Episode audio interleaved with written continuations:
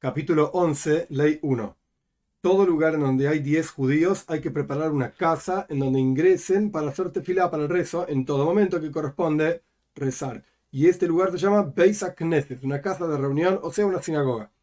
Y se fuerzan las personas de la ciudad unos a otros para construir para ellos una sinagoga y para comprar Sefer Torah, un libro de la Torah, profetas y escritos. Hoy en día esto se aplica también para los otros libros de estudio como el Talmud, Midrashim, etc., todo lo necesario para estudiar en la sinagoga. 2. Cuando se construye la sinagoga no se construye sino en el lugar más alto de la ciudad, por cuanto está escrito, desde la cima del lugar de reunión, ella, o sea, la sabiduría, la Torah, llama. Esto está en Mishlei, el capítulo 1, el versículo 21. Y se eleva la sinagoga para que, o sea, no solamente está en el lugar más alto, sino que es un edificio alto, para que sea el patio, el edificio más alto de toda la ciudad, por cuanto está escrito, para elevar la casa de nuestro Señor, en Esdra, el capítulo 9, el versículo 9. Y no se abren las puertas de la sinagoga excepto hacia el este, como está escrito, y aquellos que acampan frente al Mishkan, al tabernáculo, estaban al este. Y se construye un arca, literalmente Heijal, como una, una sala, un palacio, donde se coloca el libro de la Torá. Y se construye este arca en el lado de la sinagoga hacia donde se reza en esta ciudad. Como ya fue explicado anteriormente, que siempre rezamos orientados a Yerushalayim y de acuerdo a dónde está esa ciudad en el mundo, puede ser al este, puede ser al oeste, al norte, al sur, etc. De manera tal que el rostro de las personas esté frente a este cuarto donde está guardado el Sefer Toira cuando se levantan para rezar. 3. Y se construye una bima. Bima significa como una superficie, una estructura en donde en la práctica se lee la Torah y se coloca en el medio de esta casa, de esta sinagoga, para que se eleven, se tenía escalones para elevarse aquella persona que va a leer en la Torá o aquella persona que le va a decir al resto del pueblo palabras de conquista, traducción literal kibushi, me dice que conquistan el corazón, palabras de inspiración, etc. De manera tal que lo escuchen todos, está más alto, todo el mundo lo va a escuchar. Y cuando se coloca esta estructura en donde está el Sefer Torah, el libro de la Torá, se la coloca en el medio, es decir, una cosa es en el medio entre el este y el oeste, y otra cosa es en el medio entre el norte y el sur. Entonces está en el medio literalmente de toda la casa, de manera tal que la parte de atrás está frente al arca donde está el libro de la Torá, y la parte de adelante está frente a la gente. 4.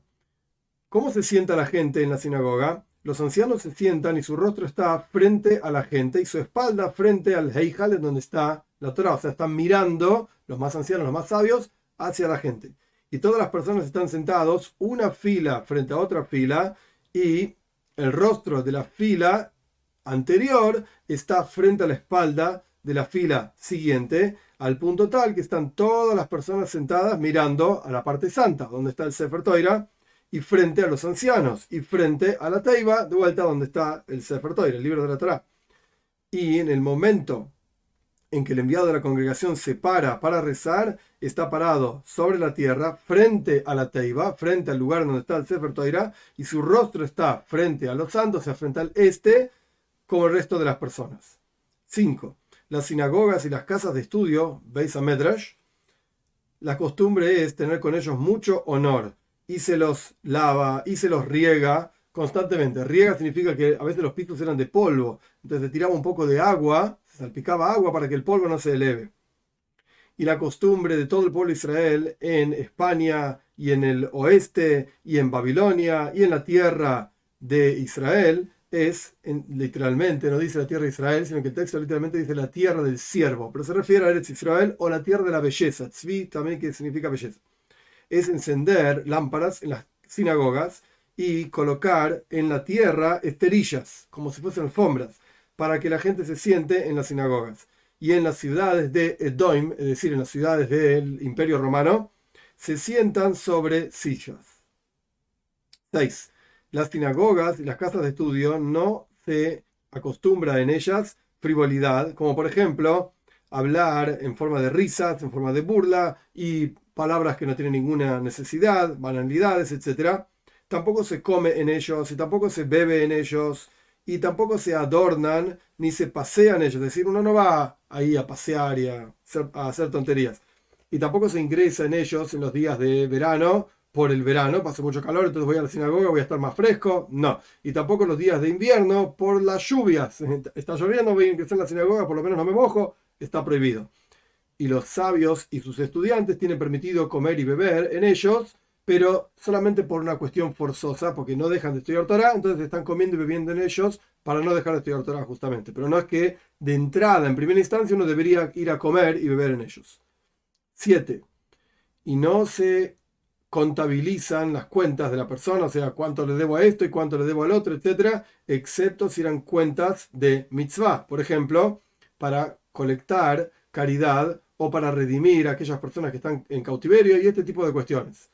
Y tampoco se hacen eulogías, o sea, hablar bien y alabar alabanza de los muertos, excepto una eulogía de muchos. Por ejemplo, que había ahí una eulogía de los grandes sabios de esa ciudad que todas las personas se juntan y vienen por estos grandes sabios, entonces ahí está permitido hacerlo en la sinagoga. 8. Si la sinagoga o la casa de estudios tenía dos puertas, la persona no debe hacer un pasadizo, hacer, entrar por una y salir por la otra, de manera tal de acortarse el camino. En lugar de ir toda una vuelta, la persona entra por acá, sale por allá y acortó camino, esto está prohibido, porque está prohibido entrar en las sinagogas, excepto para una cuestión de mitzvah, sinagoga o casa de estudio. 9. Una persona que necesita ingresar en la sinagoga para llamar a un niño o para llamar a su prójimo debe entrar y leer alguna cosa, o sea, estudiar algo o decir alguna enseñanza que escuchó y después llama a su prójimo de manera tal que la persona no entre para hacer sus necesidades nada más, sino para hacer las necesidades de Dios, por así decir. Y si la persona no sabe leer, no sabe leer, no sabe estudiar, etcétera, que le diga a algún niño de los niños que están ahí, léeme el versículo que estás estudiando. O esperar un poco en la sinagoga y después salir. Porque el estar sentado en la sinagoga ya es parte de la ocupación de mitzvot, de preceptos, como está escrito, dichosos son aquellos que están sentados en tu casa, etcétera, en el Salmo 84, versículo 5. 10. Una persona que ingresó para rezar o para estudiar tiene permitido salir por la puerta siguiente. O sea, ingresé por esta puerta, voy a salir por otra puerta, pero ingresó en realidad para estudiar. O de manera tal que sea más corto el camino para él. Ingresó por aquí, sale por allá. Y está permitido que una persona ingrese a la sinagoga con su bastón y con sus zapatos y con su bolso donde carga las cosas y con el polvo que tiene sobre sus piernas y si necesitaba escupir, puede escupir en la sinagoga.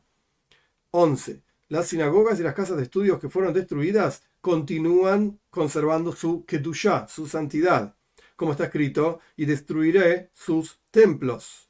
A pesar de que ellos están destruidos, no dejan de ser templos, y así como se acostumbra en ellos un gran honor cuando están construidos, de la misma manera se acostumbra en ellos honor cuando están destruidos, excepto lavarlos y regar agua, que no se los lava a ellos, ni se les riega agua mientras están destruidos.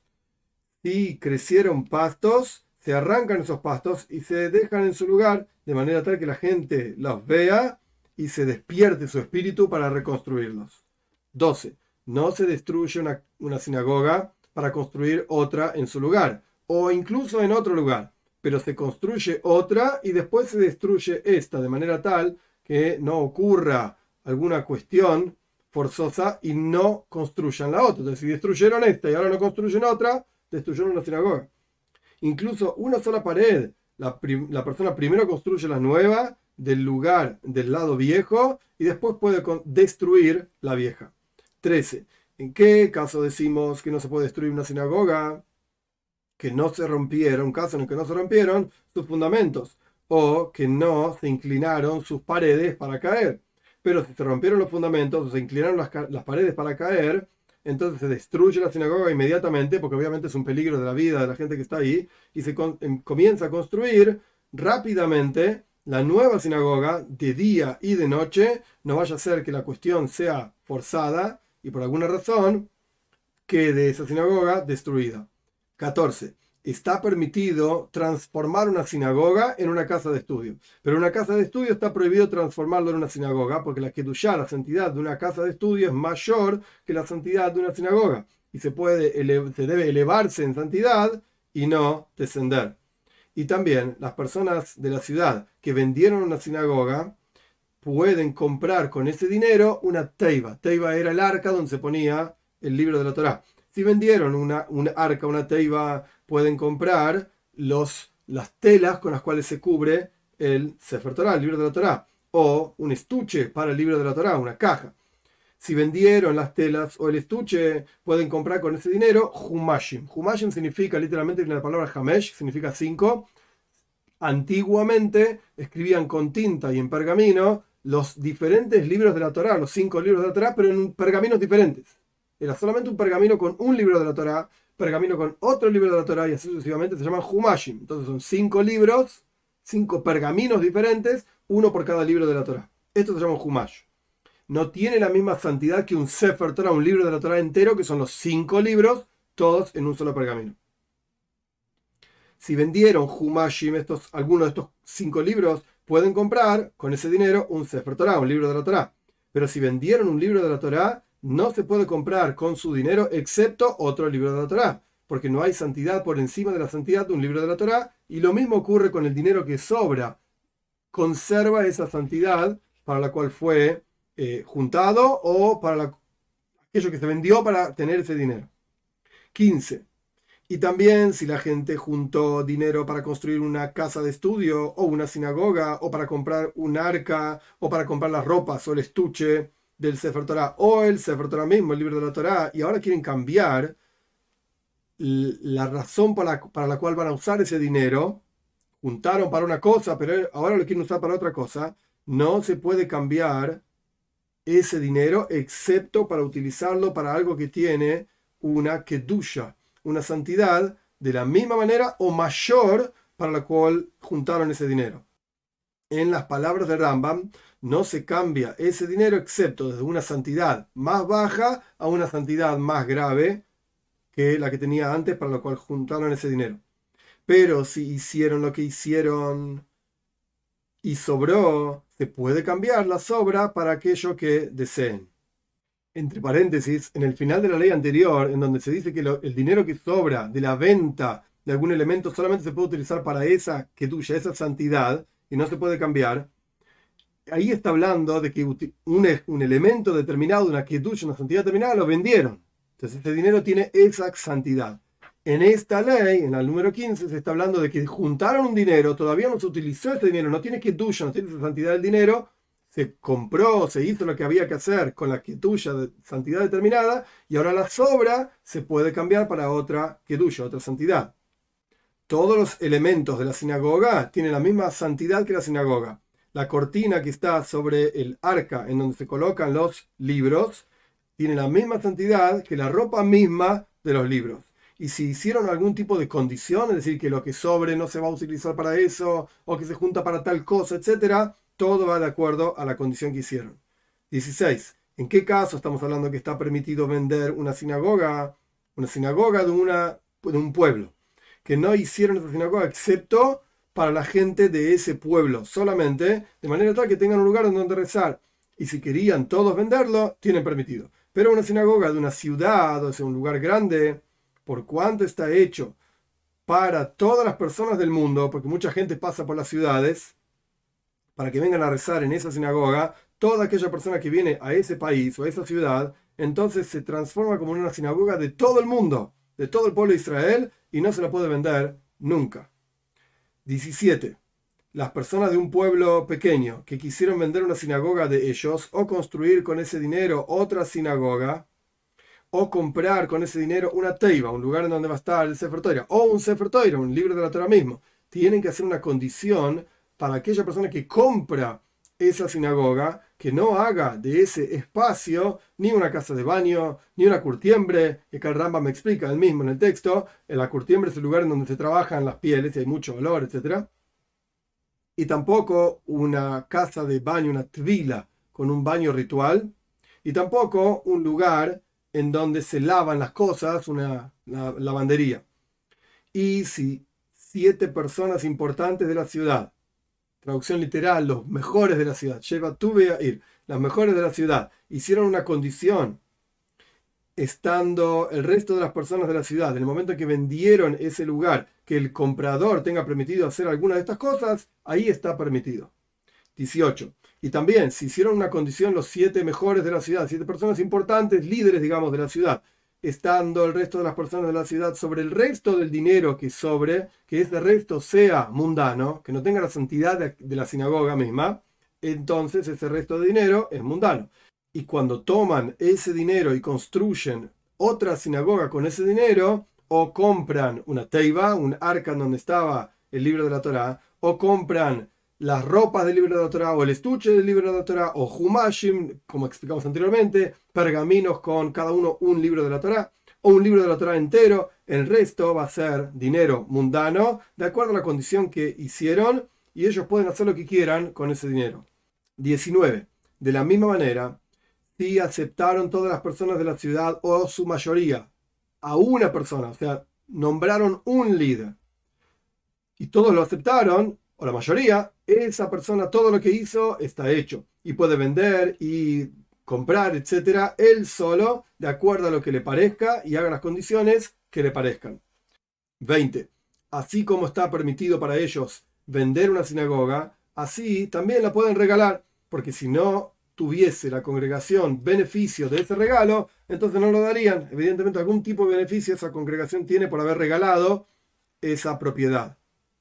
Pero no pueden alquilarla y no pueden dejarla como garantía de algún préstamo. Y también cuando destruyen las sinagogas para construirlas, tienen permitido vender e intercambiar y dar de regalo los ladrillos y las maderas y la tierra, o sea, el polvo que se utiliza en la construcción, pero prestarlo está prohibido, porque la, la, que tuya, la santidad, no se retira de ese material excepto intercambiándolo con dinero o con algún tipo de beneficio que la, que la gente tenga por intercambiarlo, que es como si fuese dinero. 21. La plaza central de la ciudad, a pesar de que la gente se junta en esas plazas, en los días de ayuno y en Ma'amodois. Esto es algo muy largo para explicar, el Rambam lo explica en otro lado también. Muy en resumen, en el Beis Hamikdash, en el templo, tenía que haber Koyanim, sacerdotes trabajando, Levim cantando y el pueblo de Israel participando de la ofrenda. Pero por supuesto no puede estar todo el mundo, todo el pueblo de Israel en, el Beis Hamikdash, en el templo todos los días. Entonces había gente especial del pueblo de Israel que eran seleccionados para estar en Jerusalén.